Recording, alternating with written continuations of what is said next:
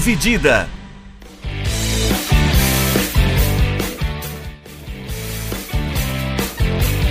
Olá, meus amigos e olá, minhas amigas. Sejam bem-vindos e bem-vindas a mais uma edição do podcast Dividida.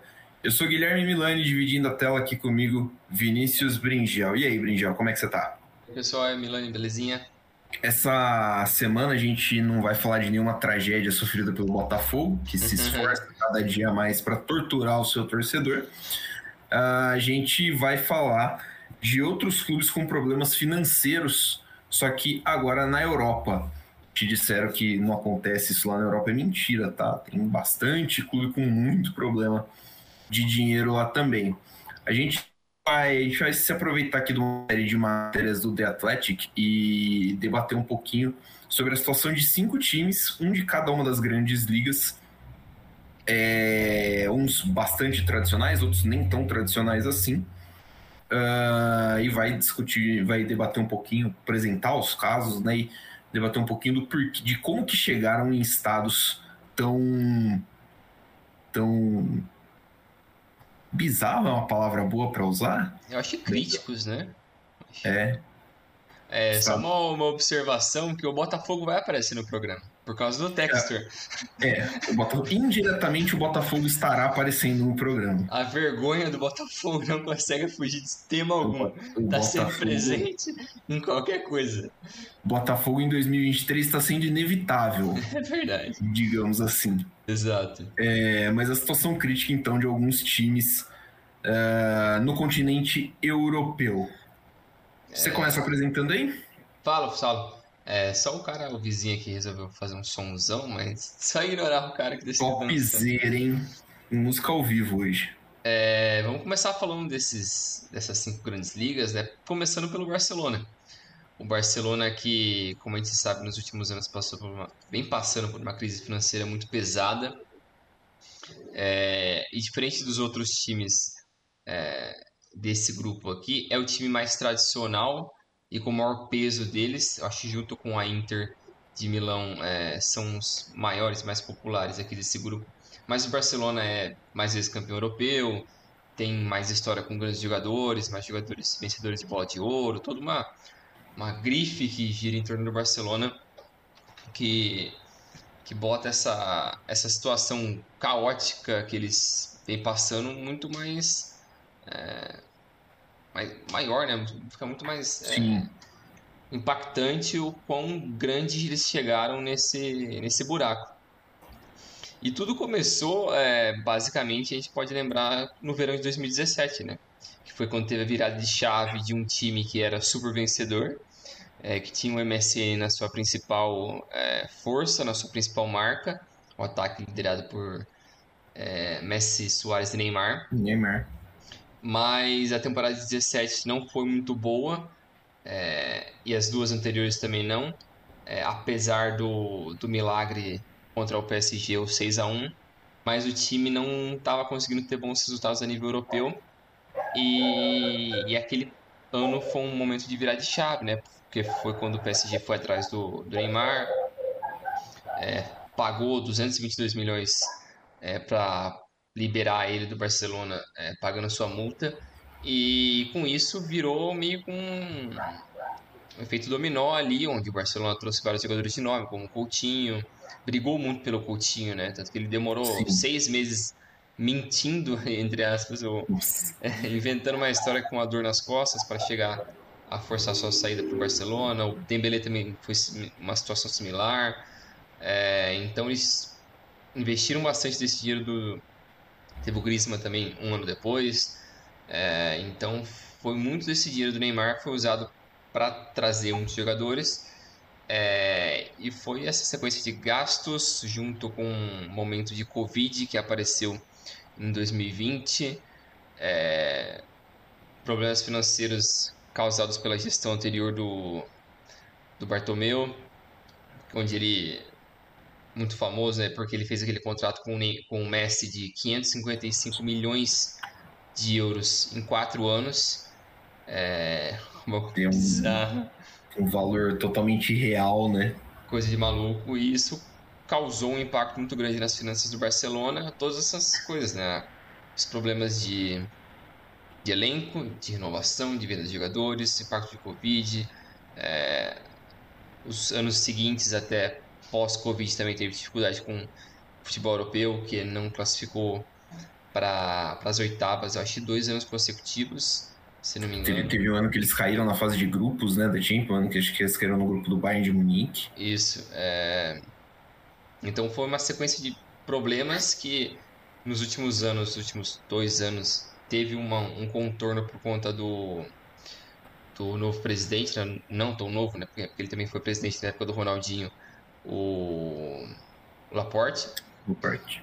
E ele trouxe umas mudanças que ele basicamente reformulou tudo que eles tinham de direito para o futuro. Ele foi lá e revendeu, fez vários acordos de diversas formas vendeu produtora, né? Ele vendeu muita coisa, uh, licenciadora. Essas... Eu lembro que ele queria adiantar a cota da Champions League também, mas Sim. aí a UEFA já, já não, não permitiu, né? É, e ele. Uma dessas que ele vendeu foi o acordo de direitos de televisão dos próximos 25 anos. Eles tinham vendido 10% na temporada retrasada. Ano passado venderam mais 15%.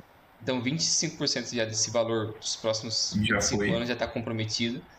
É, só que tem todo um malabarismo aí de tipo, ah, vamos vender por um valor mais barato agora, porque lá para frente ele vai valorizar mais, a gente vai conseguir ter o retorno disso que a gente vendeu antes. Então tem toda uma, uma salada que eles conseguiram fazer para conseguir sair desse débito gigante que eles estavam e conseguir ter lucro. Nas últimas duas temporadas o time teve lucro é, e conseguiu trazer grandes jogadores, né? Trouxe Rafinha, trouxe Lewandowski, é, trouxe o Gundogan agora também, de graça, né? mas de graça. não, ele deve ter um salário legal. É, tirou dois jogadores do City, né? Três, né? Contando o Gundogan, três, né? Tirou o Eric, tinha tirado o Eric Garcia já do, do City, o Ferran Torres também. É, é também trouxe o Christensen de graça, então teve, teve muita gente de graça, só que eles tiveram dificuldade de registrar vários desses jogadores, né? Teve que vender uma gente também. É, e teve a, o fantasma da volta do Messi no ano passado, mas que não, não não deu certo. E até o Tebas, né, que é o presidente da La Liga, chegou a falar um pouco sobre isso, que por mais que ele ficaria muito feliz de ver o Messi de novo na La Liga, e querendo ou não, a marca La Liga cresce muito com a presença do Messi, mas ele não, não queria por conta do fair play financeiro que a La Liga impôs e, ao meu ver, pelo menos é o fair play mais forte das é. ligas europeias, assim, é muito fiel, porque eles basicamente no início da temporada eles dão um budget pro time e falam, ó, você pode gastar X baseado no que você vendeu, no que você fez, eles fazem um cálculo lá só, você pode isso. Se não puder, é problema seu. É isso tem que se virar, então...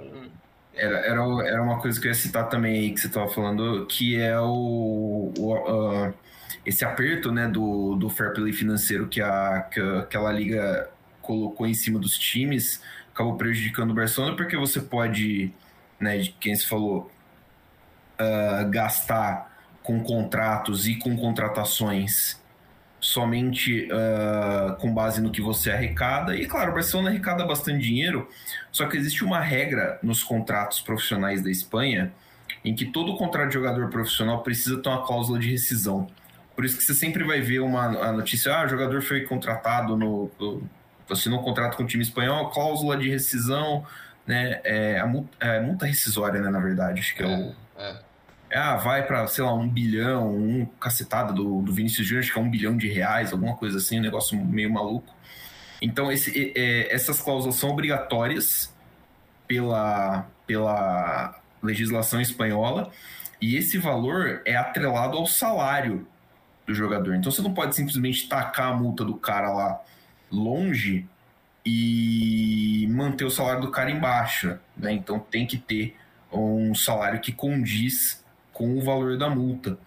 E é aí que o Barcelona acabou se, se pegando um pouquinho também, acho que acabou se perdendo, teve uma, um probleminha nessa gestão aí, é, contratos, vamos chamar de duvidosos, assim, né, para alguns jogadores que talvez não merecessem tanto, e algumas contratações também que não fizeram sentido, como o Griezmann, por exemplo, para mim, ele não, uma contratação erradíssima do Barcelona. É, e outra coisa que eu também esqueci de mencionar, que no ano do Covid, uma das coisas que mais impactaram também o Barcelona é que ele é o clube que mais é, gera dinheiro com bilheteria na Europa, porque ele tem um estádio que cabe, sei lá, antigamente cabia 100 mil pessoas, mas hoje deve caber uns 85, 90. 90, 90 e pouco. É, então, um time que gerava bastante dinheiro com bilheteria e também tem o seu museu. O seu museu que também é uma, uma baita atração, que não fala muito bem, que é um show à parte. Então, ao deixar fechado o estádio e o museu, tira muito da verba é, do, do clube no ano, no ano todo, né? Então, isso também pesou bastante para eles nessa sequência. Então, a sequência de erros, desde administrativos até questões no campo, é, como você falou desses jogadores que não deram certo, que tentaram fazer investimento. É, e também eu acho que o, o, ideal do barcelonismo, que é algo que a gente estava comentando antes, é. né, de o time se recusar a, a vender jogadores de casa ou que eles produziram o cara, trabalharam bastante no jogador. Então tem jogadores que não tinham tanto nome que eles ficavam fiel, fiéis ao cara e ao jogador e não liberaram ele ou não tentavam vender ou nem tentavam fazer um ciclo novo. Isso acabava deixando o time cada vez mais para trás. Diferente do Real Madrid da vida, que não liga de ter um Cristiano Ronaldo insatisfeito com o salário e falar, ah, então vai para Juventus, então, então embora, né? Então ele tem mais essa essa liberdade assim de deixar o cara embora. O Barcelona não tem tanto isso, então acaba tendo uma dificuldade maior é, com esses caras, acaba ficando refém desses caras, né? É, tanto que o Messi, mais que é o Messi, é uma grana do cacete que eles pagaram pro cara e não tem justificativa, né? E eu lembro que até em 2019 eles tentaram trazer o Neymar de volta, não conseguiam por conta desse buraco financeiro que já estava começando ali com, a, é, com esses maus investimentos. Aí também eles também não mantiveram o Soares em 2020 por conta disso também, é, que não dava para manter o salário dele, não tinha salário, não tinha dinheiro para pagar o salário, então não tinha como né, bancar o contrato. É, então era uma sequência de várias coisas. E o Barcelona parece que está é, tendo essa reviravolta, diferente de times como um Milan, é, que foi um. Milan não foi pro buraco, mas ele desceu um degrau bem grande, assim, questão dos últimos 10, 15 anos, porque ele também seguia esse modelo. Ele não quis se livrar dos seus jogadores de ouro ali, assim. Todo mundo ficou quase idoso no time. Nesta, Gattuso, é, o Maldini aposentou lá, mas tipo, todo mundo ficou num ponto de velhice assim e não tinha renovação. A, a, renovação não era boa, só que a diferença é que o Milan não tinha a base que tinha o Barcelona, né? É. O Barcelona de vez em quando spawnava uns caras de base bom, né? O Barcelona, por exemplo, spawnava o Thiago. O Barcelona se deu ao luxo de dispensar o Thiago. É.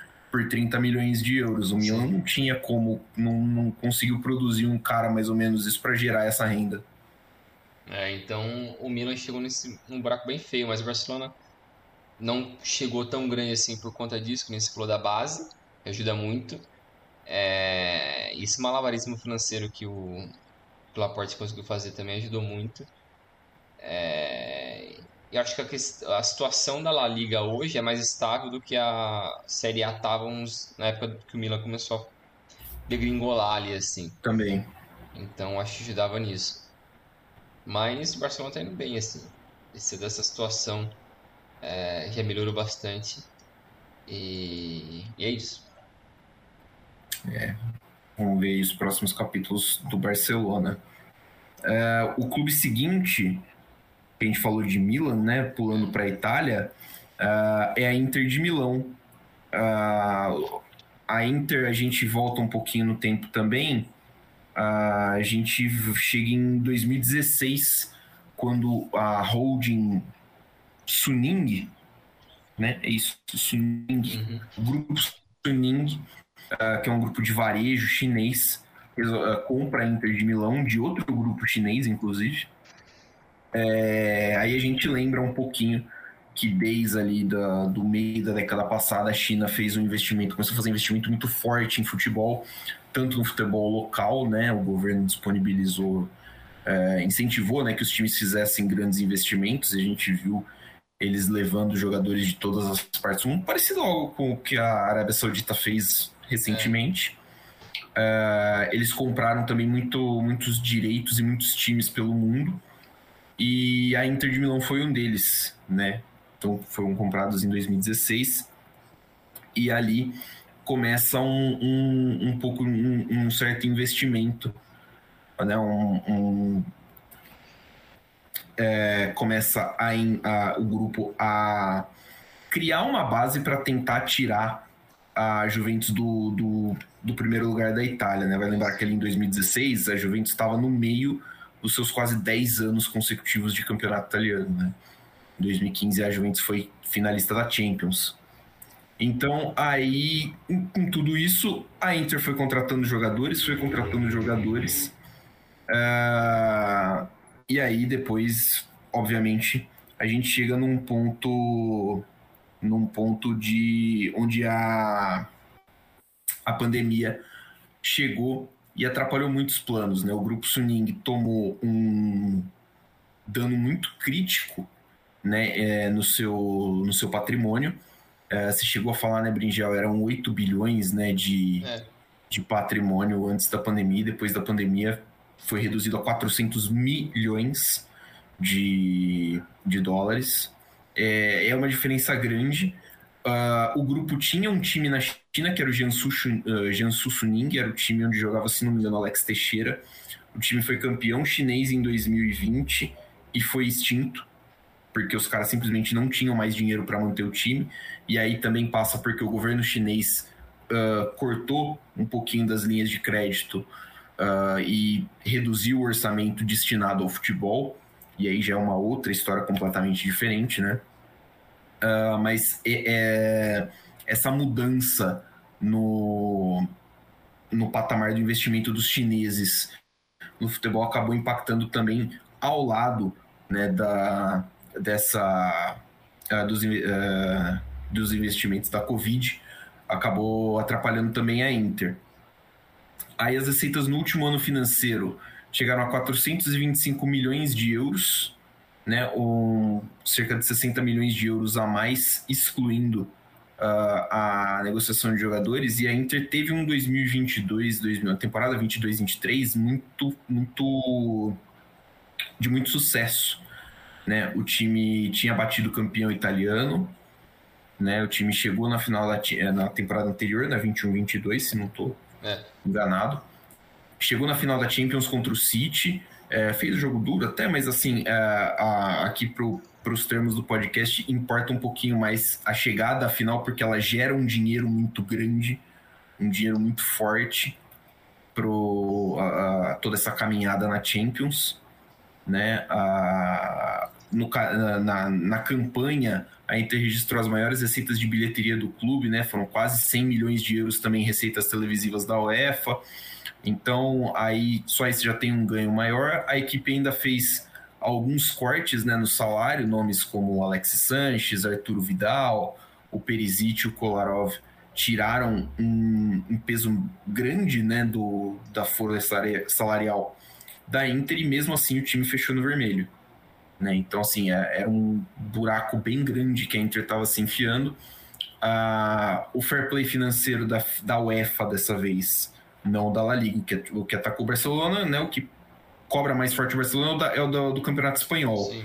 é a Federação Espanhola. Esse aqui a gente está falando é o da UEFA, é o, o, o, o, europeu, que é quem aperta aqui mais os times de fora, né, acabou cobrando muito forte na, na Inter de Milão, é um, um controle mais rigoroso, já tinha deixado o próprio Milan de fora de algumas edições de, de competições europeias alguns anos atrás, por brechas, né, no fair play financeiro, uh, mas não, não precisou, a Inter teoricamente não precisou, uh, não chegou nesse ponto, né, a Inter fez ainda algumas vendas, né, vendeu o Onaná e o Brozovic nessa última janela, que já gera mais uma receita, uh, mas aí, assim, a gente pensa, pô, final de Champions, né, vendeu jogadores importantes, é um time grande, e é um time que tem problemas de eh, financeiros, porque, por exemplo, o, o Barella é um cara que é, é, sempre um candidato a sair, porque a Inter não vai conseguir manter ele por muito tempo. Uhum.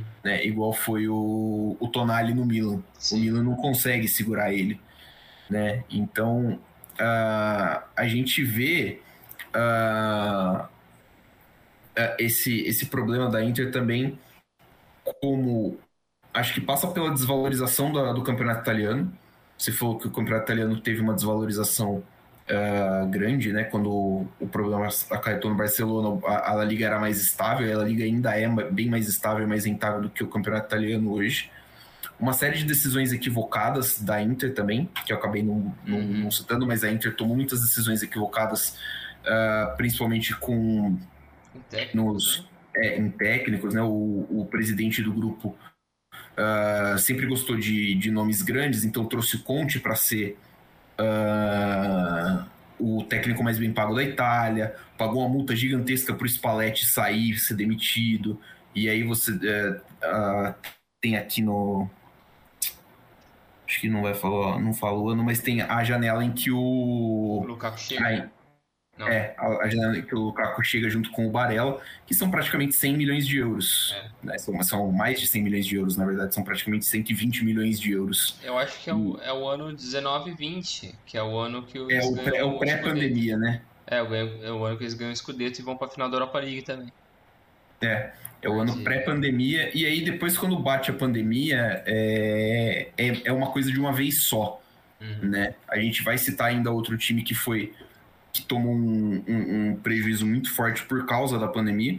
Mas, assim, é, para o caso da Inter, é, ela meio que escancarou um, um, abismo, acho que financeiro, que já vinha acontecendo, né? Uma fuga financeira na diferença, principalmente que existe entre a Inglaterra e o resto da Europa, mas aí entre Inglaterra, Espanha e a Itália.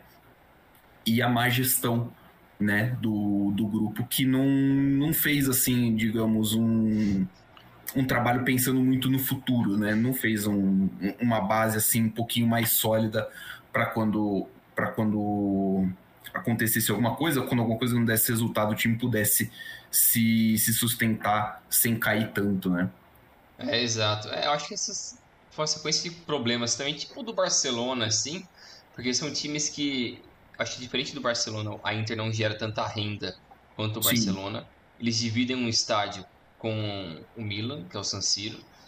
É, eles também querem construir um novo estádio, mas diferente do Milan, eles estão tendo dificuldade financeira, então não estão conseguindo andar muito com isso. Então, pelo que eu entendi, o Milan vai dar sequência no estádio deles e a Inter meio que depois vê o que faz. Só que isso está tendo um embrólio muito grande porque o, a prefeitura de Milão parece que não quer que demole é, não quer uma área nova, teria que demolir o San Siro, fazer um outro em cima, e é um outro problema já, porque é onde, onde esses caras vão jogar, então é, isso também já cria uma é, série de problemas também. Se não estou enganado, um anel do San Siro, que acho que é o anel do meio, né? O San Siro tem três anéis de, de arquibancada, o anel do meio de San Siro é tombado, por isso que não pode demolir. Tipo, acho que se não fosse esse anel, os caras derrubavam né? Mas é tipo, eles não podem mexer. Uh, eu, assim, San Siro é, é um problema tanto para Inter quanto para Milan, porque ele não gera muito, ele não gera o dinheiro do match day, é. que é o que impulsiona o Barcelona, né? Você é. chegou a comentar que durante a pandemia ferrou o Barcelona. Sim. A Inter e o Milan não tem isso, eles não conseguem explorar direito uh, essas, essas uh, concessões dentro do estádio é, e por isso eles querem um estádio novo. Né? Eu, aí eu tenho uma opinião que eu acho que assim, eu acho muito lamentável que o futebol tenha chegado num ponto em que, as pessoas, em que os times precisem desse dinheiro tão fervorosamente é. para sobreviver, porque assim, San Siro é um estádio espetacular, sei lá, como espectador, ele é um estádio que não tem defeito nenhum. Ele tem arquibancada em todos os lados e ele tem um campo perfeito. Não vejo defeito, não vejo motivo para um time querer sair dali mas é, o principal motivo é, é, que eles querem sair daí é esse: arrecadar mais com a experiência diária do estádio também. É, é essa, isso eu acho que é um é o vírus da FIFAtização, né? Todos os estádios querendo é. seguir o padrão da FIFA. Então os clubes acabam, acabam aderindo muito a isso, né? Mas a Inter, é, essa administração dela é muito caótica, né? O Steve Jean que é o presidente, que ele, é o, ele tem 31 anos. Ele é o segundo presidente mais jovem de clubes europeus. É, e esse conglomerado que defende ele está é, tá passando por essa crise financeira muito pesada e eles já estão passando por diversas é, tentativas de refazer o empréstimo que eles têm para pagar as contas do clube há alguns anos. É, se não me engano, no, no ano do Covid, é, com o Conte, o Jang chegou aí na, no CT conversar com os jogadores pedindo para eles Sim. abaixarem a, o salário e aceitarem um valor menor pro, pro time continuar. Ou, e... ou parcelar, ou aceitar é, receber parcelado. Sim.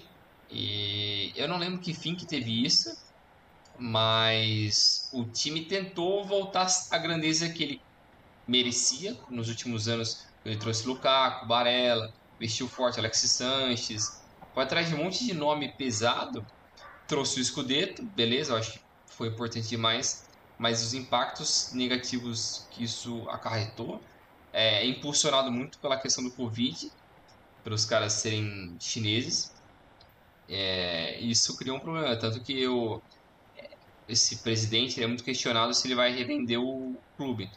E o, o banco que fez a venda do Chelsea e está fazendo a venda do Manchester United disse que já foi é, não solicitado, mas sondado. sondado ali se dá para arranjar alguém para comprar a Inter.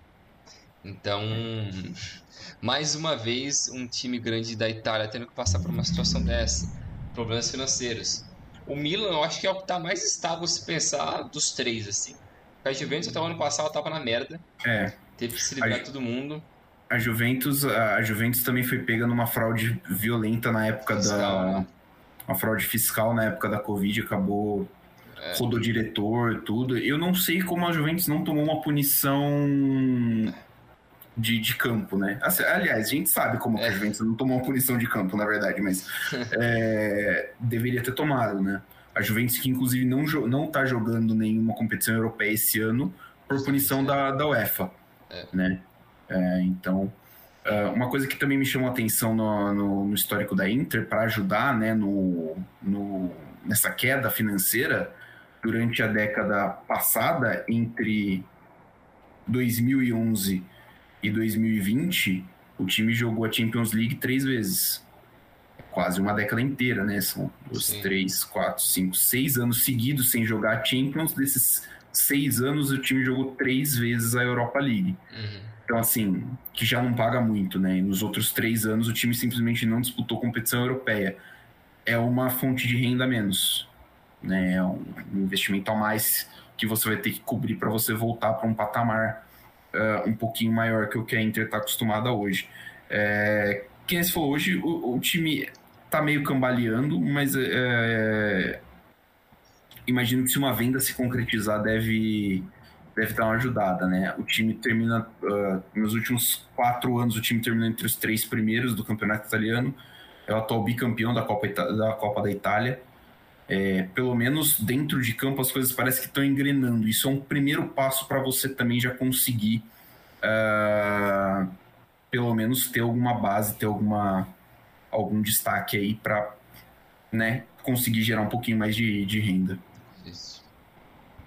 É, agora vamos falar um pouco do Everton, é, o time inglês da vez que semana passada ou retrasada que sofreu a punição. Foi retrasada. É, sofreu a punição de perder 10 pontos na Premier League por, é, por violar regras financeiras. E essa regra financeira eles tinham porque na Premier League, se não me engano, em um período de 3 anos você não pode ter um prejuízo é, de 100 milhões. É, Acho que é 150, não é? 150 milhões de libras. É um valor assim, você tem um limite quanto você pode ter de prejuízo.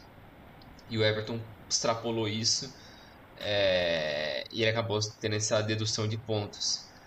É, e o problema do Everton vem de anos, né? Porque é um dos times mais tradicionais da Inglaterra.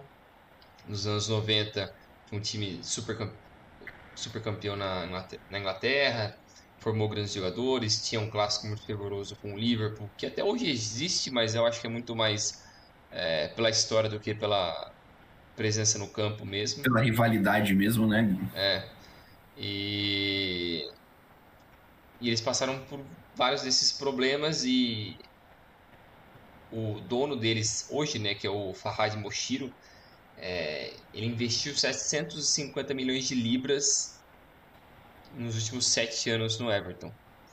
E o Everton não saiu do lugar. E a gente também sabe que a Premier League é a liga que gera mais dinheiro para seus clubes. Então a gente consegue ver o quanto desses times de, digamos, é, menor patamar, né, eles conseguem atingir um nível de competitividade muito grande, é, apesar de não terem tanta história, não ter tanta importância a nível internacional, mas conseguem atrair muitos jogadores grandes de outras ligas, é, porque conseguem dar um salário muito bom para alguns desses caras e trazer a competitividade maior para a liga. Mas apesar de tudo isso, todo esse privilégio que os clubes ingleses têm, o Everton ainda assim passa muito de, por esses problemas. É, essa sequência de, de anos de tentativas de investimento, erros administrativos, é, mau investimento de jogadores, é, tudo isso culminou no que hoje vai ser a venda deles para o 777 Partners, que é o mesmo grupo que comprou o Vasco. É, ele comprou o Vasco no ano retrasado, já faz dois anos? Ou será que deu três? Acho que é dois, né? Eu acho que é. Eu acho que é, vou até confirmar, mas eu acho que é. Enfim, mas é. Eles estão nesse embrólio para tentar fazer a aquisição por parte do Everton, mas a Premier League está tá investigando isso ainda porque esse 77 Partners é um grupo muito. Não é muito claro de onde vem o dinheiro deles. É um fundo de investimento americano. É... E é complicado porque eles têm vários empréstimos, da mesma forma como o Textor também tem, que a gente vai mencionar depois no, no, no, no Lyon. Lyon. Mas ele também tem vários empréstimos, nunca fica muito claro, até mesmo com o Vasco, né? Teve momentos que ele não pagou a parcela da compra, aí tinha que ajudar com, com uns aportes meio do nada, assim, tipo, ah, paga 5 milhões aqui pra gente pagar a luz, umas coisas assim. É, e eles têm uma dificuldade de pagar. Então, o Everton está nesse imbróglio, apesar de todo esse poder financeiro, está perdendo ponto, não tem grandes jogadores na sua base, porque vendeu todo mundo. Seu último grande jogador, digamos assim, que eles venderam foi o, o Richarlison, e antes disso foi o. Cara, o Newcastle, o Gordon. O Gordon, né? O Gordon. Anthony Gordon, acho. Isso, o loirinho. É, então o time se esfacelou e está à beira do rebaixamento. Ele está na penúltima posição, né, com quatro pontos. Isso. No, no saldo de gols, né? É. A diferença é o saldo, porque o saldo deles ainda é melhor, é melhor que o do Sheffield. É, mas é um time que também passa por muitos desses problemas. Tem um, um embrolho também com o dono, que o dono ele tinha um envolvimento com o Putin. Então, quando começou a guerra na Ucrânia, ele perdeu dinheiro e não conseguia mais fazer aportes ao, ao clube. Então por isso que ele também está tentando é, se desvencilhar do, do Everton e passar para um novo dono. Aí onde se encontraram no 777. E, e é isso, o buraco da, do Everton parece ser menor do que o dos outros por conta do, da sequência de erros. Eu acho que é, é diferente. Mas a perspectiva de melhor eu acho que é talvez a pior desses aí, junto com o Hertha, porque não tem um, um time bom, o time da Everton é fraquíssimo, é, não conseguem encontrar técnicos que trabalhem eles, a base é inexistente, eles querem fazer um novo estádio, tanto que o, o antigo... Já estão fazendo, né? Já estão é, fazendo, antigo, o estádio mas já eles não tinham nenhum dinheiro para concluir a, a, a, a, a compra total, da área. Assim, é, tinham que pegaram até um empréstimo, se não me engano, de 150 milhões de libras para para conseguir dar meio com um adiantamento nesse nesse estádio e tudo para poder tornar a marca Everton um negócio global. Só que eu acho que é parecido com o que o Tottenham fez, de ser um time que tem a sua tradição, tentou dar um passo acima. Só que eu acho que o passo do Everton acabou sendo é, mal planejado e também o, o Levi ele é um cara um pouco mais é, pé no chão no Everton, é. no, no Tottenham do que no Everton. É, eu acho que é isso, isso aí que você falou. Porque, assim, é, o problema, eu acho que um grande problema para o Everton, você citou o time ruim e tal, é que se cair para a segunda divisão, a Championship é um campeonato muito cruel. Né? A Championship é um campeonato muito cruel, um campeonato muito disputado. Não, são, não é sempre que vai um time cair e voltar de primeira, né? Então acho que tem um, um componentezinho que o Everton vai precisar uh, vai precisar de muita coisa para conseguir se manter na Premier League. Já acho que já é um ponto, né? Uh, sobre o estádio, é mais um estádio que eu não consigo compreender a necessidade, visto que o Goodson Park me parece 100% apto a receber um time de meio de tabela da Premier League. Se a gente tem, sei lá, o Selhurst Park lá no Crystal Palace recebendo o jogo normal, uhum. né? Tipo, se o Luton Town tá... É que o Luton também, né? Não sei qual que é a expectativa do Luton, mas... É... Então, acho que assim, veio num momento muito ruim. Uh, e aí a gente lembra também um pouquinho que a, a última ao, uh, nos últimos anos, assim, acho que até um pouquinho antes da pandemia, se não estou enganado, o Everton tentou a contratação de alguns caras de grande porte sim, sim. Como, como treinador. O Ancelotti treinou o Everton, né? O Rames Rodrigues estava jogando lá, inclusive. Então, é, assim, o Everton fez algumas apostas muito grandes para quem você falou, não sair do lugar, né? E quando saiu, saiu para baixo. É, eu achei que eles também tiveram alguns problemas no campo. Eu lembro que esse time era bom no papel. Uhum. Um dos principais Sim. problemas dele desse time pra mim, que começou a dar um, uma rachadura, foi o Sigurdsson. O Sigurdsson era talvez o principal jogador do time. Ele foi envolvido com um caso de pedofilia. E até hoje o cara desapareceu. Não sei se foi preso, não, não ficou claro isso ainda. Se não me engano, ele foi. Eu vou, vou pesquisar para não falar besteira, mas eu não sei se ele não foi inocentado. Mas ele, está, ele, tava, ele tava com depressão. É, mas era um dos principais jogadores do time. Tinha o. Até o Bernard tava nesse time também. Sim. Tinha o lateral esquerdo do ex-Barcelona também, o francês, o Dinier. O Mina chegou a jogar ali também, o ex-Palmeiras, Colômbia. Sim. Então tinha muito. É, o time era bom, o time chegou a ser o time era bom. a nível é, de Inglaterra mas essa sequência de problemas extracampo é, não chegou a vingar no campo, não teve, tipo, não teve continuidade nenhum desses técnicos. É, acabou sendo o que culminou nessa crise do, do Everton. É, não sei se esse comprometimento com o estádio mais prejudica do que ajuda o time, porque você vai ter o estádio legal e daí? Você vai no estádio legal só porque o estádio é legal e o time é uma merda? Não sei se atrai tanta gente assim, né? Principalmente tendo o Liverpool como rival, né, cara? Exato. Acho é... que não. Não vai atrair o jovem, pelo menos. É. o torcedor raiz velho lá. Mas quando acabar a geração dele, quem que vai torcer, né? Não sei. É, ainda, é, ainda tem, né? A gente vê na Inglaterra essa cultura, né, de, de pelo menos ter, né, torcer por uma coisa. Acho que o Everton deve conseguir, tipo, manter uma base fiel, mas acho que assim, acho que é normal que essa base vá diminuindo. É. Com o tempo. Achei aqui a informação, o Sigurdsson chegou a ser preso em 2021, né? Foi detido pela polícia, foi solto por com pagamento de fugiu o nome. O negócio você paga lá fiança. Com... Fiança, isso. Uh, mas depois, uh, em outubro de 2022, uh, é, não tinha sido, ele não tinha sido acusado formalmente ainda, né? Ele tinha sido detido previamente, mas não tinha sido acusado pela polícia de Manchester. Uh, e aí, em abril de 2023, uh, mas vai sete meses atrás, a polícia da Grande Manchester confirmou que não ia tomar ações definitivas contra ele, uh, possivelmente por falta de provas, e ele, o advogado dele falou que não vai processar a polícia de Manchester pela investigação. Uh, então ficou assim um caso meio que elas ficou basicamente nelas por elas, mas assim, é que eles falou, arruinou o Everton porque tirou totalmente a, a sincronia do time, né? E ele também não, não tem, não sei, acho que ele tá sem time agora. É, até aposentado, e, né?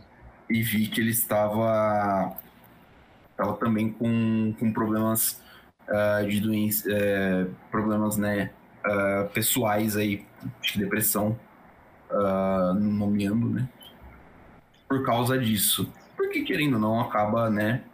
Sim. Uh, tô, tô tentando achar o time desse ano, aí, 2017, 18, por aí. É, o número de jogadores famosos que passaram por ali nesse período, né, nos últimos 6, 7 anos. O Valencia, que está no, no Inter hoje, o Lukaku, o Aaron Lennon, que é meio bagre, mas assim, jogou lá, o Tom Davis, o, o Barkley, ex-Chelsea também, o Coleman, uh, o Leighton Baines, o, o Coleman é aquele lateral irlandês que quebrou a perna, né? Um, é. jogo do Everton. Eu gostava bastante dele. Wesley Williams. Hum, quem mais? O Pickford que tá lá até hoje. Stecklenburg, ex-Copa do Mundo. Mangalá. Bom goleiro. Quem mais? O, o Schneiderlin, ex-Manchester United também que mais? O Calvert-Lewin. Que... Calvert-Lewin, né? Que acho que é da base, se não me engano, do é. Everton até. O Rooney o chegou até a voltar lá também. O Rooney chegou a voltar. É, eu tô achando tinha... que o Transfer Market excluiu o Sigurdsson do negócio. Ele tava aqui esse ano. Será que, que excluíram por causa desses negócios aí? Deixa eu ver. Que doideira, né? Que ele Porque chegou em 17. É, ele chegou em 17 no Everton em 2022. Ele tá atualmente jogando na Dinamarca. Ele tá no, no, no Lingby. Ele chegou agora no, nesse meio de ano lá, né? Voltou. Tá sendo companheiro de time do Mark Muniesa. Lembra dele? Ex-zagueiro do Barcelona? Caralho. Mano, mas ele não tá aqui, o Sigurdsson. Que loucura. Os caras excluíram o cara? Tiraram ah, não, o rapaz, né? Apareceu. Aí, achou. Ele apareceu no, no 19 e 20 tinha também, o tinha o Atsu, né? O ganês estava nesse time.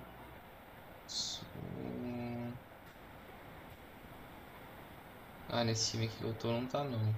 Talvez em outro. O Talvez em um. Moisiquim. O Ayobi. Assim, é, assim ah, é, é, tá é, muito jogador de nível de nível é, Europa, né? De, é. de nível uh, Seleção, assim, bons jogadores. É.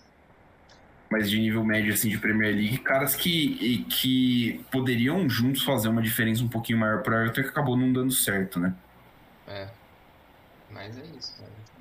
Então acho que uh, pro Everton, o, o, o, primeiro passo pro Everton tem que ser evitar o rebaixamento, né? É. Como que eles vão fazer isso com esse time tenebroso que eles estão botando em campo todo fim de semana na Premier League? A gente não sabe não, mas... Senão o negócio vai degringolar, velho. Deixa eu até abrir o elenco desse ano aqui.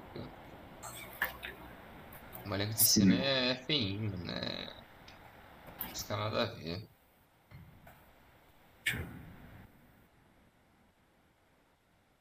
É, o Dele Alli é o primeiro cara que aparece aqui no Google quando você vê, joga Everton, né? Já não é um bom sinal. Não, é só. Só refugo. Refugo? É... Ele ah, tem o Ashley Young também. O André Gomes ainda tá lá, Jesus. O Idrissa Gueye, bom jogador. É, mas é só. só mas é, é assim, é, é pouca coisa. É, é pouca coisa, assim, pra, uh, pra um time que precisa de, de um pouquinho mais de talento. Uhum.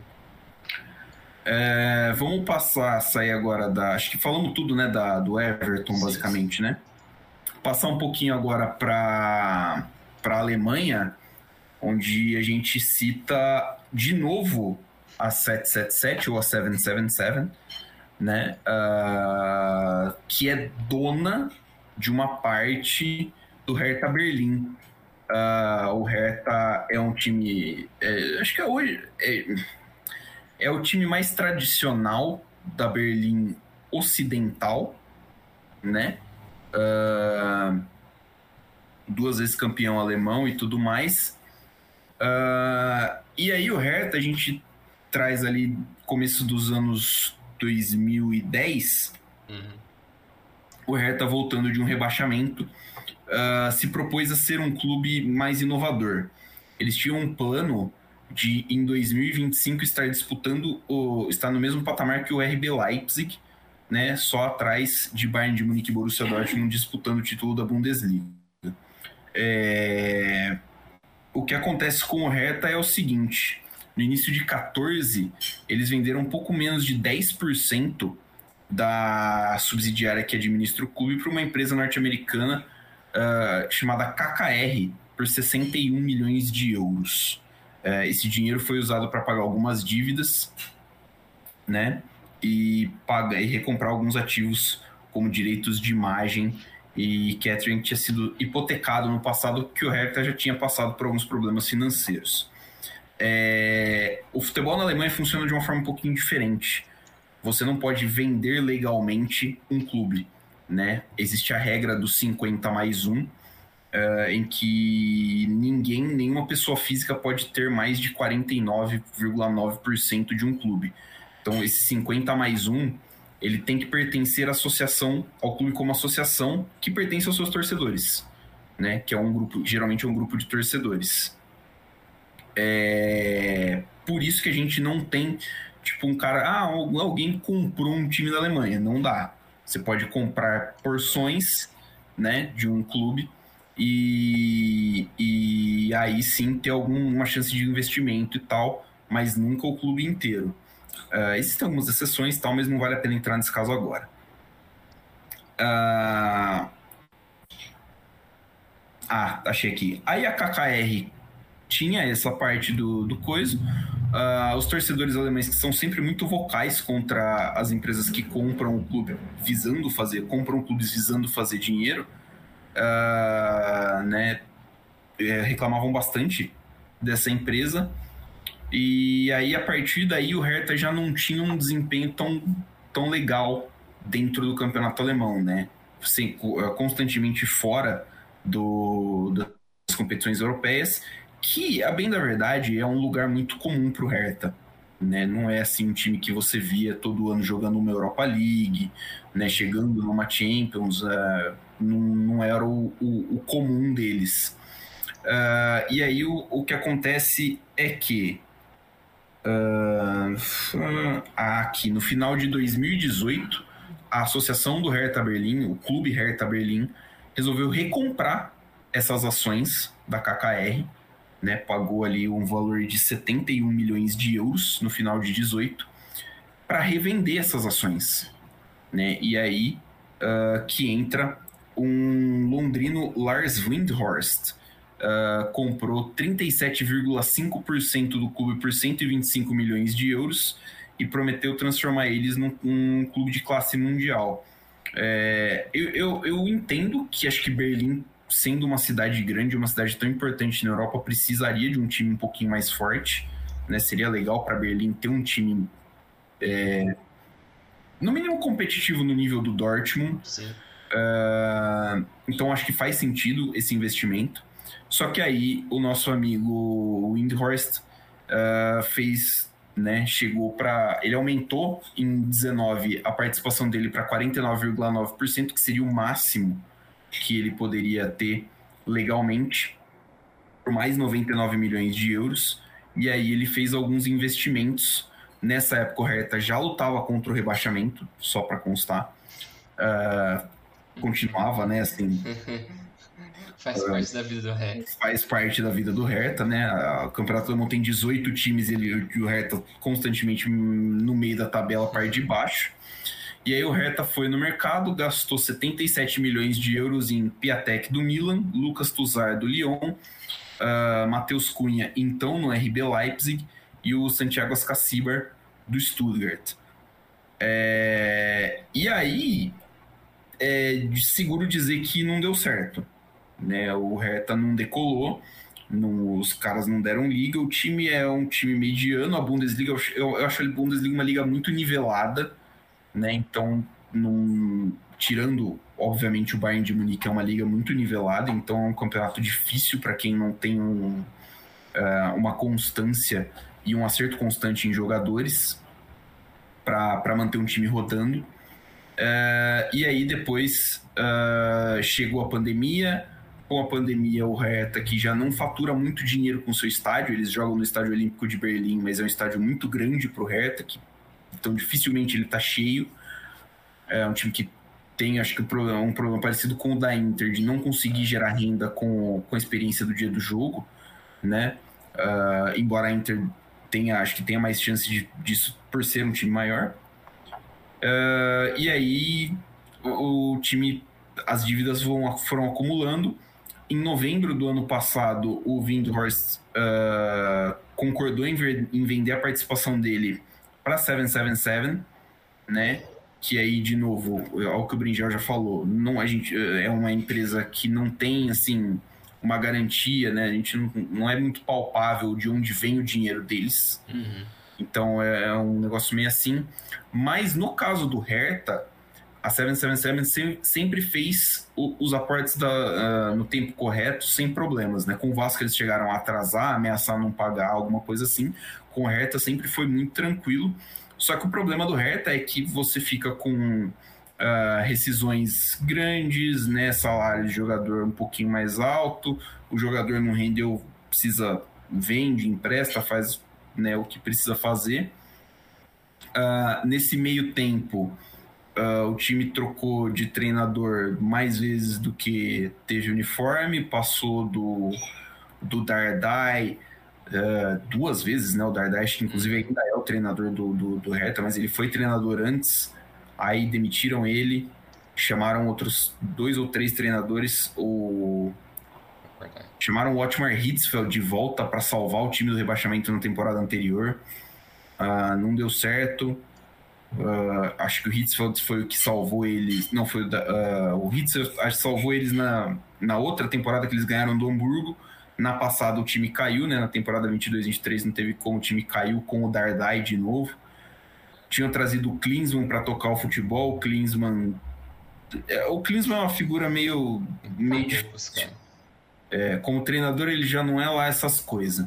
E aí, como gestor, também chegou um dia e simplesmente foi embora é, e aí, assim, todo esse, toda essa, essa confusão, rescisão, salário, aporte daqui um, e um estádio que o, o time praticamente paga para jogar e o Reta com muitos problemas financeiros, é, acabou quase, quando caiu para a segunda divisão, quase não conseguiu pagar a licença né, da Federação Alemã para jogar a segunda divisão. Precisou de um aporte de 100 milhões, se não me engano, da, da 777. Acho que foi até menos, não foi não? Ah, não, eles investiram 100, né? Foi. Acho que foi uns 20, foi um negócio assim. É, eles precisavam desse aporte, é. uh, mais ou menos nesse valor. Um, entre 20 e 30 milhões de euros para poder jogar a segunda divisão. Atualmente o Hertha tá num, num bolo no, na segunda a chance de subir é muito baixa, é o décimo colocado na segunda divisão. A chance de subir é muito baixa. A chance, eles já reduziram bastante do orçamento, né, de 80 para 30 milhões de euros, é uma queda de mais de 50%. Então, acho que é um, é um clube que a gente vai ver por um bom tempo ali. E, e uma das coisas que pega, eu, eu citei bastante estádio, porque o Hertha quer construir um estádio próprio há muito tempo mas é muito difícil você construir em Berlim também, né? É. O espaço no, não consegue a licença, não consegue o dinheiro.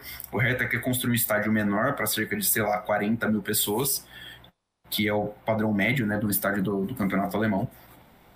E aí, com um estádio menor, mas frequentemente cheio, eu acho que seria melhor para o Hertha a longo prazo. Mas eu não vejo isso acontecendo num médio prazo né? Não consigo imaginar o Hertha saindo do Olympic Stadium num futuro próximo. É, essa questão do estádio também acho difícil, essa questão financeira muito complicada. É, Berlim é uma cidade que é muito aberta para esse tipo de investimento assim, reformulação. É, eu acho que motiva um pouco também é a, o rival União Berlim tá melhor do que eles. Sim. Apesar de nessa temporada eles estarem no buraco, mas um passado recente do Union é melhor do que o Hertha. E o Hertha fez péssimos investimentos né, a nível de jogadores também em alguns anos, né? Trouxeram. Sim, desse ano do Calu. Do Calu. Do, do... Teve o Calu também. Teve o Calu, mas faz mais tempo. É, é o Piatek. Do Piatek, né, essa o... galera aí. Já foi um ano que começou a afundar. Teve ano passado o o Kevin Prince Boateng também voltou. Kevin Prince Boateng. Então, tipo, umas coisas sem necessidade alguma. O que, o Boateng vai fazer ali, velho? Cara, eu acho que o Kedira aposentou no Hertha. É, mas o Candira também. Positivo, 2021. Ele jogou, jogou em 2021 no Hertha, mas aí ele aposentou, ele aposentou por problemas físicos. Mas assim, é o nível de investimento que o Hertha é. fazia. Tirou o cara da Juventus, por exemplo. É. Veio por fim de contrato, mas vem num salário alto tudo mais, né? É o é. tipo de coisa que o Hertha tentou.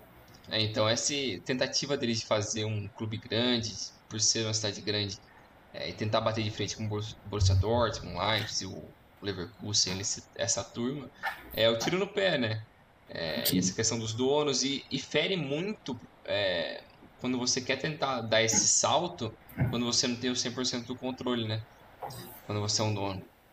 Sim. Então, na Alemanha, eu acho que é, não vale a pena se você tem muito dinheiro você tentar fazer esse tipo de investimento, a não ser que você ame muito o clube. Fala, não, é basicamente doação. Aí, beleza, eu acho que faz sentido, mas se você quer fazer um investimento, quer tentar fazer uma mudança maior, uma reestruturação no clube, eu acho que é pouco provável que você vai ser bem sucedido. É, se você olha o modelo dos outros clubes mais bem sucedidos na Alemanha, é, nenhum deles segue esse padrão. É, tem a Bayer que banca o Leverkusen, beleza, mas é uma farmacêutica que, tipo, é um modelo é, bem diferente. O a, a Bayer fundou, também. né?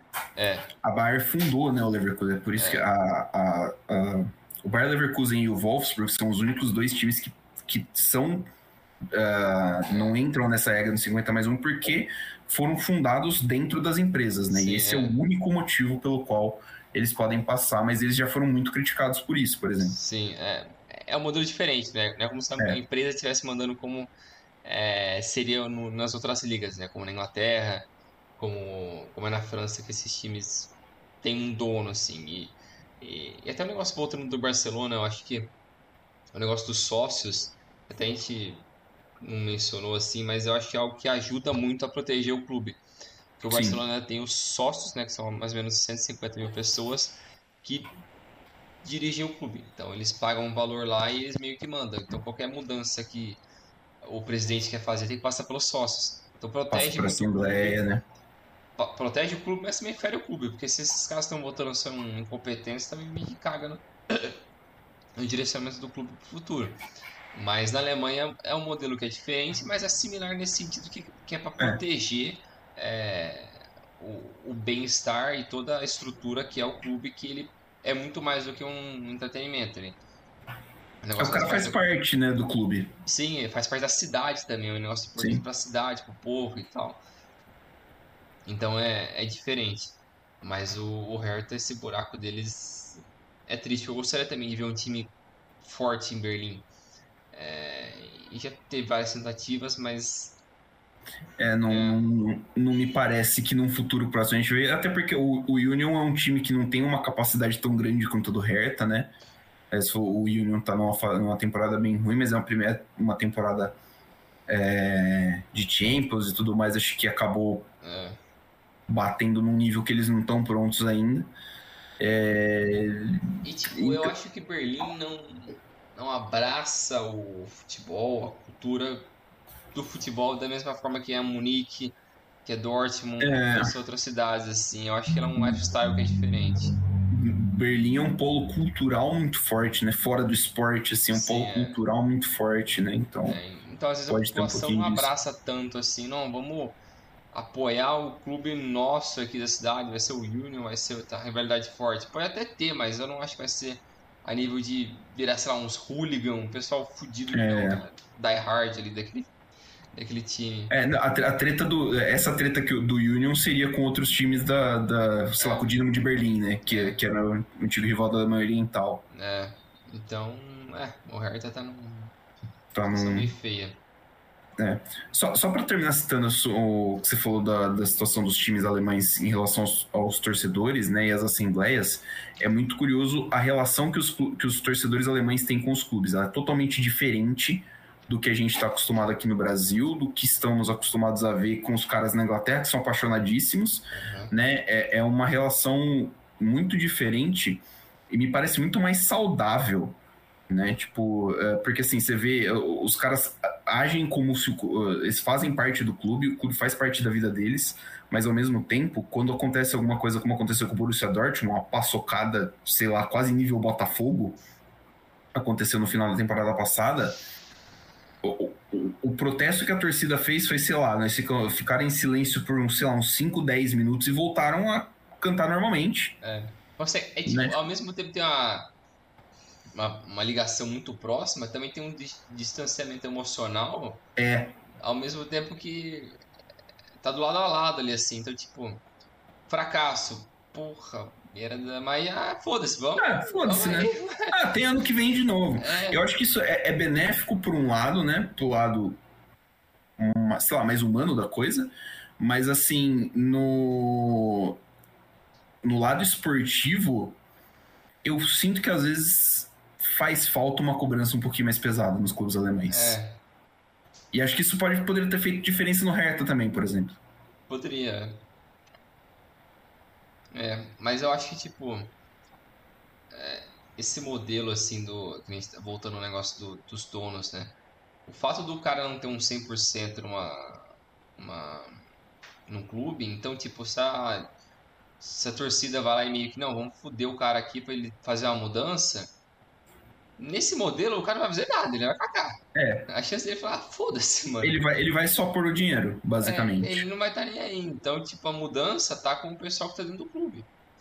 É, o cara não vai poder fazer muita coisa, o investidor, no caso, né? Então, mesmo se a Sim. torcida proteste, tal, xinga, quebra tudo lá, ele não acha que dá muita coisa.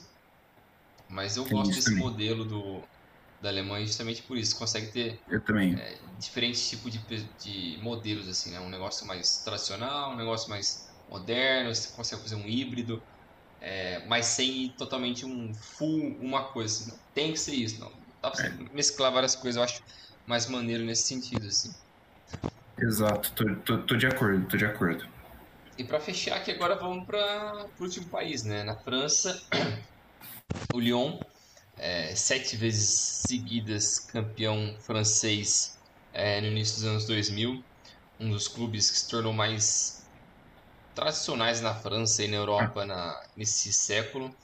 É, e, te, e, tinha né, no seu presidente o Jean-Michel Aulas, um dos caras mais emblemáticos também de presidentes nesse século. É, eu acho que ele, junto com o Florentino Pérez, o o De Laurentiis. O tal. É, o De Laurentiis. Esses caras, assim, tipo, todo mundo conhece. Todo mundo conhece porque eles são figuras que às vezes são maiores que o clube, maiores que os jogadores. É, por tudo que eles fizeram pelo clube, então eles acabam merecendo esse tipo de, de reverência e tamanho. É, o Jean-Michel Las, deixou o cargo de presidente executivo de futebol do Lyon após quase 36 anos, ele passou o controle do, do Lyon para o Eagle Football Holdings, que é liderado pelo John Textor, que também tem parte no, no Botafogo. É, ele adquiriu uma. Esse grupo adquiriu uma porcentagem de 77,49% do Lyon. O Aulas vai ficar ainda com 8%, se não me engano. É, tá em algum é... aqui, mas. Isso, 8%. É, e é um clube que não ficava fora de competições europeias desde 96. É, eu não me lembro agora exato, é, mas é algo assim. É, tirando esses últimos anos, né, que ficou fora três anos, dois anos consecutivos, mas tudo bem. Antes disso tinha ficado quase 30, desde 96, sequência muito grande. É um time que vendeu muito bem nos últimos 15 anos desde caras como Lacazette, Benzema, Titi, Marcial, o Fekir, é, e teve outros jovens que também que não foram embora e ficaram lá por um, um tempo. Era até então, ainda pode considerar né, o time mais vencedor do futebol feminino é, mundial. É, venceu várias Champions League, é, foi um dos pioneiros no, no investimento, no investimento né, em grande escala. É, fez um estádio novo recentemente é, para 59 mil pessoas, é, fez de tudo. Então o Lyon, se você pensar, falando tudo isso, só coisa positiva do Lyon. O Lyon é uma máquina, tudo para ser perfeito e para bater de frente com não só o PSG, o Mônaco, Marseille, Marseille, os grandes da França, mas também com times é, desse tamanho europeu, também, né? né? A nível europeu mas é, foi uma sequência também de problemas e erros é, dessas últimas, desses últimos anos do Lyon, desde maus investimentos, mas isso eu acho que investimentos de jogadores, né? Mas isso eu acho que é, mascara um pouco, dá para deixar de lado, porque também vendeu muito bem, vendeu o Paquetá e recentemente, é, vendeu o, o Malu Gusto pro Chelsea também a temporada passada. Se não me engano, só esses três deu 117 milhões de libras, que é bastante. É muita um valor coisa. legal. Vendeu o menino PSG agora também, né? É, que foi muito criticado porque eles venderam o cara e, se não me engano, foi o Textor já que liberou essa venda. Não foi nem o Aulas que permitiu. É, então, é, mais uma crítica pro Textor que Mais uma crítica para ele. Então, um time que é, passou por isso, mas a, o principal baque ele assim foi as perdas do direito televisivo. Porque em 2020, no ano do Covid, é, a Liga teve um acordo com o que era basicamente a Sky Sports para a Inglaterra, é esse canal que eu não lembro o nome agora, para a França, eles tinham feito um acordo milionário. É, e a, quando chegou na, no ápice do Covid, eles deixaram o contrato de lado, falou que não ia pagar nada para ninguém e sumiram. Então os times tentaram procurar é, outros outras empresas para tentar segurar esse contrato, para pegar ele e ninguém quis pagar o valor que estava sendo negociado. Então vários desses times tomaram esse baque, essa perda financeira e impactante e com isso também nesse mesmo ano o time com a, a o fim mais precoce da, da Liga nesse ano do 2020. O, do Covid, né? Isso, o Lyon terminou em sétimo, se não me engano. Então ficou fora de competição europeia. Com isso, perda de mais dinheiro. Então, várias coisas que eles estavam acostumados foi é, é, virando uma bola de neve ali. E hoje eles acabaram. Não precisava vender o Lyon, porque o Aulas eu acho que tava, tinha uma certa estabilidade, mas virou algo caótico. E a gente viu recentemente também, semana passada, o Grosso, que tinha chegado faz um mês, tomou um ataque da torcida e ficou fudido na cara. É, foi da torcida do, do, do, Marseille, né, na verdade. É, torcida do Marseille, mas foi atacado e, e essa semana ele foi demitido. Foi, já rodou, né? Já rodou, então acho que ele fez sete jogos pelo Lyon. Alguma coisa assim. É, mas tá uma situação bem caótica pro time tá numa situação bem ruim no campeonato francês, se não me engano, tá em penúltimo. É... Deixa eu ver aqui, só confirmar. É o último. O Lyon é o último, tem 7 pontos em 12 jogos. Olha que desgraçado. E ele tá atrás dos piores times do universo, né? Porque na França é uma liga muito forte. É, não. Mas é... o Lyon não teve essa sequência de problemas financeiros, é, teve essa passada de bastão do Protector, que ele também não tinha essa grana garantida, né? Precisou de um acordo com investidores de por volta de 320 milhões de euros. É, e também teve que tá tendo que precisar vender ativos do clube para conseguir bancar o clube hoje. Então eles vão tentar achar um comprador para a arena, é o DLC que eles fizeram para fazer shows, para o jogo de basquete, para outros esportes, uma arena menorzinha que eles têm ali, que é no, na mesma área do estádio do Sim. time de futebol do, do Lyon. É, também tem essa história do, da fusão né, do, do time de futebol do... feminino do, de Washington com o time de futebol feminino do Lyon, que ainda a gente não entendeu exatamente como gente, funciona é, essa dinâmica. Essa história é estranha porque o, o grupo OL, né, que é o grupo do Lyon, tem um time na Liga dos Estados Unidos. E aparentemente, por, eu, eu entendi que era por mando do Textor vai ter um, vai ter um outro time. Né? eles estão tentando vender o time original, que é o OL Rain. É, era o time da Megan Rapinoe, inclusive. Uhum. Uh, porque a, a, Liga Americana, obviamente, não permite que uma mesma pessoa tenha dois times dentro da mesma competição. Mas, assim, é um gasto totalmente desnecessário. Sim. É, é. Parece que o cara não entende muito bem da, do asset que ele tem ali, né? Do, Meu mano, John Textor tá mais perdido que cego em tiroteio, pô.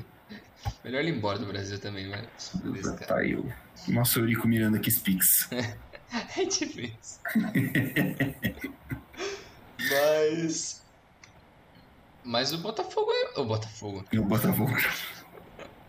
o, o Lyon, o Lyon passa por essa situação com o Textor agora, que ele também tá tendo muitos problemas com as divergências com o, o, o Jean-Michel Las, desde toda essa transição dele, porque foi uma situação estranha também, porque o Textor comprou, mas o Alas ia ficar mais um ano no comando. Aí eles começaram a ter divergências na forma como ia liderar a equipe. E um tá dando uma, uma cutucada no outro, publicamente, não ficou legal o clima. É, mas o time passa por essa reformulação. É, passando por esse momento de um novo dono, esse multi-ownership group, que Sim. segue um modelo similar que o Hertha, que o Everton. É, esses três eu acho que dá para colocar no mesmo, mesmo patamar assim de situação do que eles se encontram, mas não no, no mesmo buraco, assim, no mesmo pote, mas é. todos se envolveram em situação similar. Você acha que é, o Dexter ele não deu um, uma boa imagem para a gente brasileiro aqui do que ele pode fazer, então eu tenho minhas dúvidas se o Leon vai se sair bem dessa. Eu tenho melhor, melhor é, potencial para sair dessa situação de qualquer um desses três que eu mencionei aqui é, é o Lyon, porque ele tem uma base boa, historicamente Sim. tem uma base muito boa. A França revela muito, muitos bons jogadores. É, o time tem tudo, tem estádio bom, tem infraestrutura boa, tem... É, é uma estrutura muito bem, muito bem definida já, né? É, então é fazer o feijão com arroz. E o Lyon pode voltar a ser competitivo, só não dar um passo maior do que a perna, que, que eu acho que fica tudo bem pro Lyon. É, é acho que o, o de acordo, tô de acordo com o que você falou, né? Pro Lyon, eu imagino que, que o a saída seja mais próxima, né? Uhum. É, o Lyon provavelmente não, provavelmente, né? O Lyon tem que se focar em não cair para a segunda divisão francesa. Isso aí é só uma tragédia gigantesca. Mas o Lyon não vai jogar uma competição europeia ano que vem. Então, para o Lyon, acho que é readequar um pouquinho as expectativas, é, readequar um pouquinho o orçamento e, cara, pensar em alguma coisa aí para fazer o time voltar. Talvez ganhar uma Copa, né? A Copa da França, é, que se não me engano dá vaga para a Europa League, né? Uh, e lutar ali em cima, porque você olha assim o campeonato francês. Deixa eu ver como é que tá a, tabela. Hoje, indo para Champions, você tem PSG, Nice e Mônaco. O Lille é o quarto e o Rennes é o quinto o Lens, o Lens, né? Que joga a Champions atualmente é o sexto. Uh, depois, acho que ele para baixo você vai ter bastante time com, com mais ou menos a mesma a mesma capacidade, basicamente, né? Acho que o, o me pareceu né, que time que chega, faz alguma coisa ali um pouquinho mais acima da expectativa. É, o Lyon tem que estar tá encabeçando esse grupo intermediário na temporada que vem basicamente. Acho que esse tem que ser o, o, patamar a ser pensado. Não adianta você pensar, não, tem que sobreviver, tem que chegar e tem que bater no PSG e tem que estar tá lá na cabeça junto com o Mônaco e Nice. E acho que não é essa competição que o Leão tem que pensar.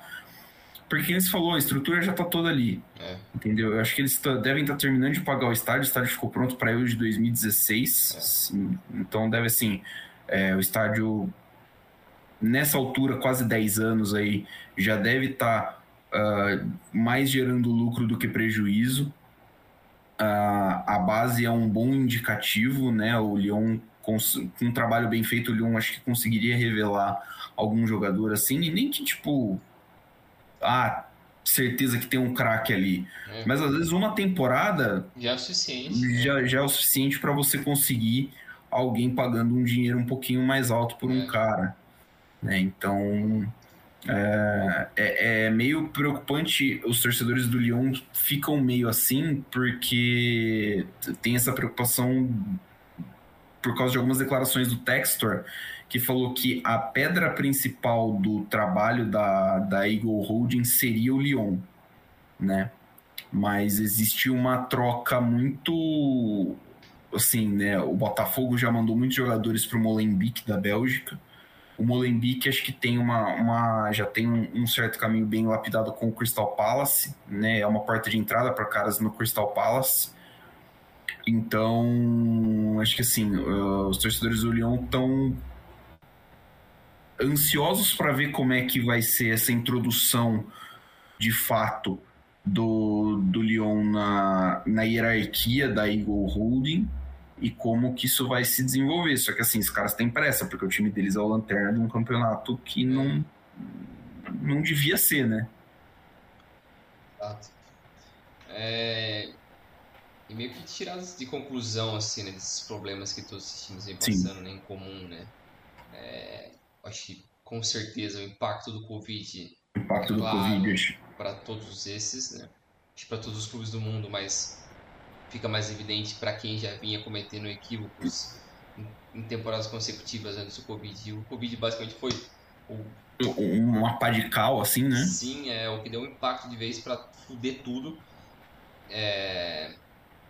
Gestão problemática, tanto gestão antiga quanto gestão nova, né? Vocês passam por uma transição, né? Sim. É... Enquanto o Lyon, o Hertha e o Everton vem passando agora, né, por novas gestões, mas a inteira década passada inteira, basicamente, vivendo essa turbulência de novos donos. É, o Barcelona também, o Barcelona com, com problemas de, de o, o, do Barcelona para mim é muito inacreditável, porque assim, o Barcelona me parece uma fonte inacreditável de dinheiro. É, é tipo o Real Madrid, tá ligado? É. Você tem que fazer muita merda pra dar errado ali. É, você tem que fazer muita merda pra dar errado. É. O Florentino Pérez adora chorar que ele precisa da Superliga porque ele não consegue competir. É um, mentiroso. É. Pô, é brincadeira o Florentino Pérez falar isso aí. Mas é, essas duas coisas eu acho que o Sim. estádio também impacta bastante porque é. Cria essa ilusão do estádio que necessita de um investimento muito grande, é, de que cria essa ilusão de que ele vai trazer muito dinheiro. Mas eu acho que esse, esse negócio do novo dinheiro vai demorar muito. Se você pensar um time que tem problema de renda, como um Everton, como um, um Hertha, cara, como você vai conseguir ter o retorno desse dinheiro? A curto prazo é inexistente. A curto prazo não existe, não tem como. Então você tem que ficar fazendo um monte de empréstimo maluco você conseguir sobreviver, daqui 10 anos você conseguir ter um retorno maior com esse estádio. Mas esse estádio vai ser o elefante branco, muito provavelmente, porque ele vai é. ser lindo e quem vai ficar frequentando um estádio de um time que não é nem um pouco competitivo. Então, é, eu acho que isso é um ponto a se pensar. Eu acho que na Alemanha até dá para relevar caso você faça um estádio novo, porque o povo é muito fiel ao clube. Então, tipo, se você faz um estádio novo e o seu time é uma merda, a chance deles irem mesmo assim é grande. É, mas é. nas outras ligas eu não vejo tanta essa certeza, assim. Na Espanha eu tenho certeza que se o time for uma merda, ninguém vai. Ou vai pouco. Tanto que o vídeo o Valência, né? O Valência passou por anos tenebrosos e o estádio não é cheio. Ele vai bastante gente, mas ele não é super lotação. É... E é normal também. E o, e, o, e o Valência, inclusive, é engraçado porque o Valência parou a construção de um estádio, né? É, e vai o Valência voltar. começou a construir o estádio, parou, isso bem antes, né, é. da, da pandemia. Isso foi em 2007, 2006, quando eles pararam. E vai é. voltar agora. Eu não sei porquê, né? O Mestal é tão bonito, gente. Ah, o Peter Lin também é um imbecil do cacete, né? Nossa senhora. Esse que sujeito asqueroso. Esse dono novo é muito louco, né? É, é. Acho que esse é o preço que você paga, né? Com esses caras que não entendem a tradição e a, a dimensão do clube, né? Os caras fazem o que eles quiserem e o torcedor só se fode. Exato. Você tá falando do estádio do, do, do, do Coiso, né? A, a média do Hertha, por exemplo, de, de espectadores nos últimos, sei lá, nas últimas 10 temporadas passou de 50 um, dois, três vezes. Quatro vezes. Quatro vezes passou de 50 mil. Nunca acima de 55. O máximo acho que é 53. 53.600 de média. O, o Estádio Olímpico de Berlim cabe 75 mil pessoas, se não me engano. Então, tipo assim, são 20 mil lugares e é muita coisa. Pro Hertha, um estádio novo e menor, eu acho que seria bom. É. Só que o problema é, o Hertha não tem dinheiro para construir. Construir estádio hoje é muito caro e o Hertha não tem onde pôr esse estádio. né? Então acho que assim, é, o estádio novo é um negócio que precisa ser muito pensado, cara. É. Muito, muito, muito pensado. E você tem, que estar tá numa, numa segurança, né? Numa segurança financeira muito grande. É.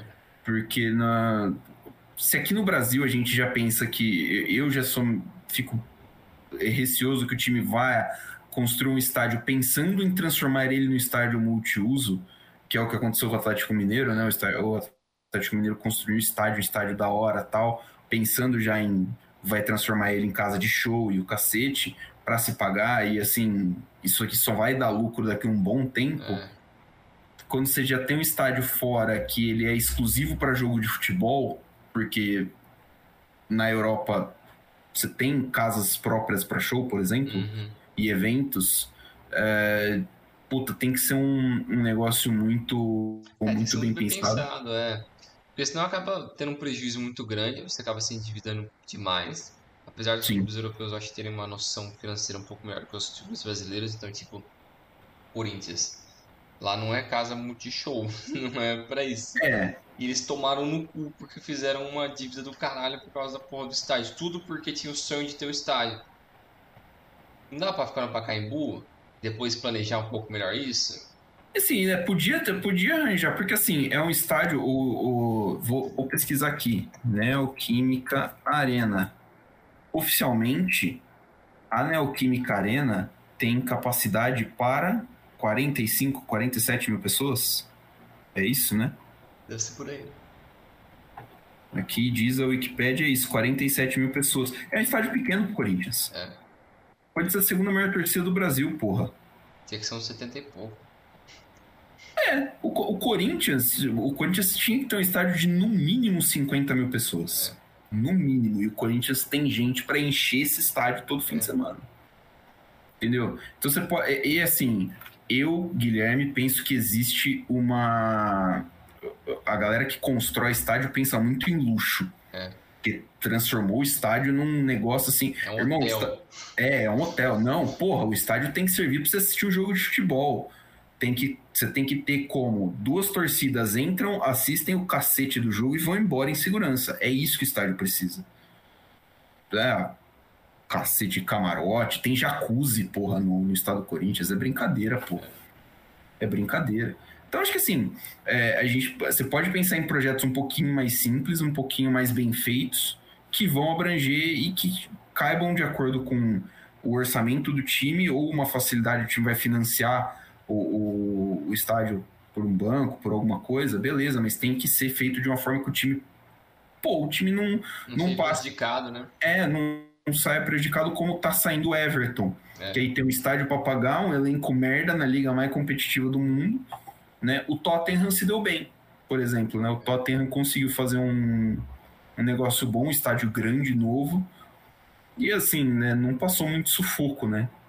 É, eles aproveitaram o boom do melhor time deles, talvez da história, quando o time foi para a final da Champions League, é. era competitivo a nível da, da Premier League. Aproveitou esse momento, foi lá, fez o estádio novo e, ah, mano, garantiu o futuro deles. Já tá feito. O time pode até ser uma merda nas próximas temporadas, mas tem um estádio bacana, uhum. tá tudo no jeito. Tá tudo feito e vai que vai. É, é o, o, do, o do Tottenham era, é uma reforma no White Hart Lane ou eles demoliram e construíram do zero, você Eu lembra? Acho que eles fizeram um novo. Porque, Porque o Arsenal também sofreu bastante com isso. Esse estádio, né? É, foi uma grana veiaca. Foi uma grana veiaca. O Arsenal sofreu bastante, né, nas temporadas seguintes a a construção do Emirates, que é um estádio que eles construíram do zero. É, acho que eles passaram um bom tempo ali sem contratar ninguém de peso, mas tinha pelo menos o Wenger que ainda até ele Wengerzar de vez, né? Ele conseguiu manter um bom nível para o Arsenal. Uh, mas assim, uh, eu acho que o Arsenal é um exemplo muito bom também de, de, uh, do impacto do estádio o estádio é legal, tipo, ele te dá uma renda, mas ele vai transformar o seu time em porcaria por um, por um certo tempo. Se você tiver que pagar completamente por ele, né? É, então. Eu, eu fui pesquisar aqui agora o site do Tottenham foi construído do zero ao lado do White Hart Lane. Então provavelmente ah, o White Hart Lane foi demolido e virou, sei lá, estacionamento. Estacionamento. É, é comum assim. nos Estados Unidos eles fazerem é, isso também, né? É. Mas é acho. Então acho que assim, Uh, os novos estádios, essa onda de construção de novos estádios, e aí não entrando também na, na questão de que todos eles se parecem iguais nas câmeras de TV, uh, ah, esse boom tem, acho que tem um efeito grande também na, na, nessa crise financeira que muitos desses times estão passando. Sim. Além da má gestão, claro. Né? O Barcelona tem um pouquinho de tudo isso, né? É má gestão, é estádio novo, é Covid. É... é... mas ele tem um privilégio que nenhum desses tem, que é de ser o Barcelona. É. Então ele tem uma magnitude bizarra, mano. Bizarra. Então ele consegue, Bizarra. qualquer coisa que ele fizer, ele vai gerar muito dinheiro, mano. O time virou global. Então, foda-se, mano. Pode fazer um monte de merda, pode ter jogador ruim, vai vender muito, vai ser gigante. O Barcelona é o que tá mais sossegado de é tá fazer tá cagada, né? É. Até porque, né, uh, digamos assim, o, a, a La Liga e a Federação Espanhola não vão permitir que o Barcelona simplesmente quebre do nada. Também tem isso. Você ser uma marca global como é o Barcelona é, é, é bom por causa disso. Porque, assim, para a La Liga não é interessante que o Barcelona esteja ruim. Quer dizer que, que, que, que a La Liga, que a Federação Espanhola vão favorecer o Barcelona e muita coisa. Mas se o Barcelona, por exemplo, estiver precisando de dinheiro, eles vão conseguir umas linhas de crédito da hora para eles. É eles vão conseguir um financiamento da hora para eles. Eles vão conseguir perdoar algumas dívidas que não perdoaria do Sassunha, por exemplo. Sim. Não perdoaria, sei lá, do Girona. Não é... Você tem também... O fato de você ser um clube de alcance global tem, esse, tem essa vantagem. É, verdade. Mas é isso. É, problemas ao redor do, do mundo, da Europa, do Brasil também, que afeta é, esses clubes desde gestão, de estádio, pandemia, tudo. Até a gente, a gente conseguiu ver um pouco disso, acho que numa fração um pouco menor é, no Brasil, né? Mas, mas também sofreu uns impactos similares desde o Covid. A questão dos estádios também é diferente, porque nem todo clube tenta fazer isso, né? É, é. Porque eles são mais irresponsáveis financeiramente aqui. Então acho que o cara querer fazer uma loucura fazendo um estádio é. menor. É, é, que, é, que, assim, aqui você também tem que o. A, a, gente teve a Copa recentemente, né? Então, é, tipo. É, tem vários estádios. Tem vários estádios novos. E, e, o nosso boom de estádio veio antes, é, né? É. Ali pra 2010 teve bastante, remodelou, tipo. A maioria dos times da Série A acho que reformou, tem um estádio novo é. do, do, começo da década, né? Eu acho. É.